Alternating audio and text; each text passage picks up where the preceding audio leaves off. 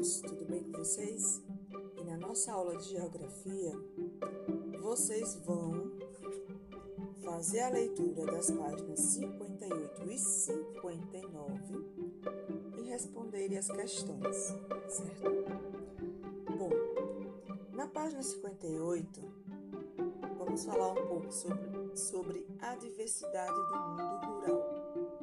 O espaço rural, apesar de apresentar algumas características comuns, é bastante diversificado. O campo brasileiro apresenta grandes produtores rurais, assim como agricultores familiares. Mas também é marcante a presença das culturas tradicionais, como as de comunidades indígenas, quilombolas, sertanejas, caiçaras e pantaneiras. Vocês vão observar as imagens que caracterizam algumas dessas comunidades. E o que são comunidades tradicionais? Então, na verdade, são grupos que têm uma relação com a natureza e o meio ambiente muito consolidada e forte que foi construída ao longo de séculos. Temos segmentos de povos e comunidades tradicionais nacionais e outros regionalizados, certo? Então, é, tem a ver também esses grupos, pessoal. É, é, eles, eles são grupos que se auto-identificam por meio de aspectos de ancestralidades espirituais, formas próprias de organizações sociais e políticas certo? As duas questões da página 58 é, são pessoais, ou seja, vocês vão fazer a leitura, observar as imagens e fazer com as palavras de vocês, ok?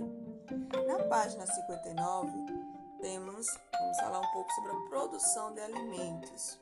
No campo, uma parte considerável da população tira seu sustento da produção de alimentos, que são geralmente destinados ao consumo nas cidades, certo? Há dois grupos principais: agricultores familiares e os agricultores, os grandes produtores. A agricultura familiar em geral é realizada em pequenas propriedades, utiliza a mão de obra dos próprios membros da família e pode utilizar técnicas de produção modernas ou tradicionais. Na agricultura, é, os grandes produtores geralmente eles destinam parte para exportação. O que é exportação?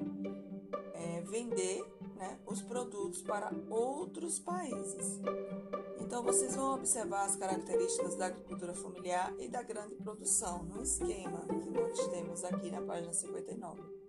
E vão responder as questões 1 e 2. Certo, pessoal? Então, fiquem atentos e qualquer coisa é só chamar. Tchau, tchau.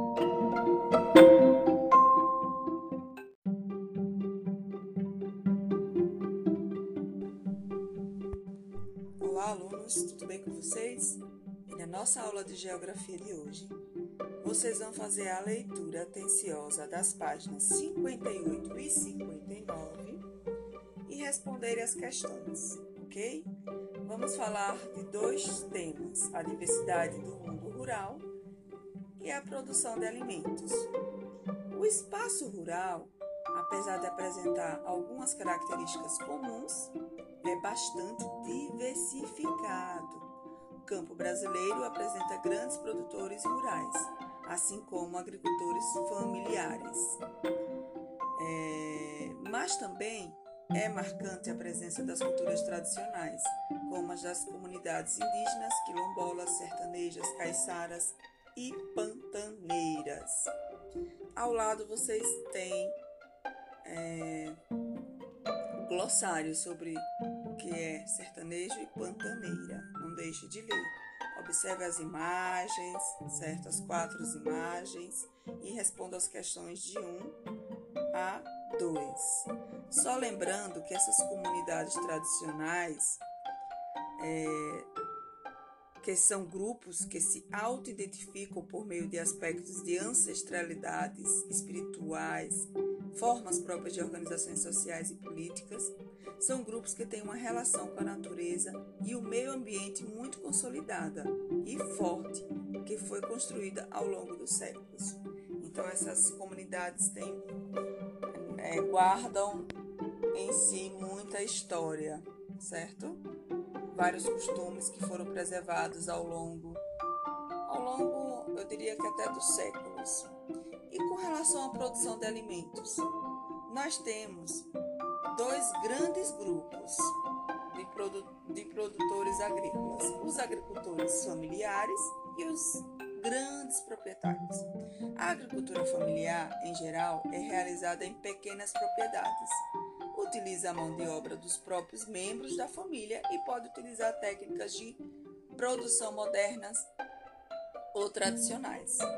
Aquelas, aquelas famílias que têm, digamos que, um, um poder aquisitivo melhor, ou seja, dinheiro, vão investir mais, lógico, na irrigação, é, em máquinas agrícolas. Mas aqueles que têm condições mais precárias vão utilizar técnicas mais rudimentares. Já o grande produtor geralmente é proprietário de grandes áreas agrícolas, onde é comum a produção de um único produto em grande escala, ou seja, a monocultura. Então, a monocultura quer dizer um só produto.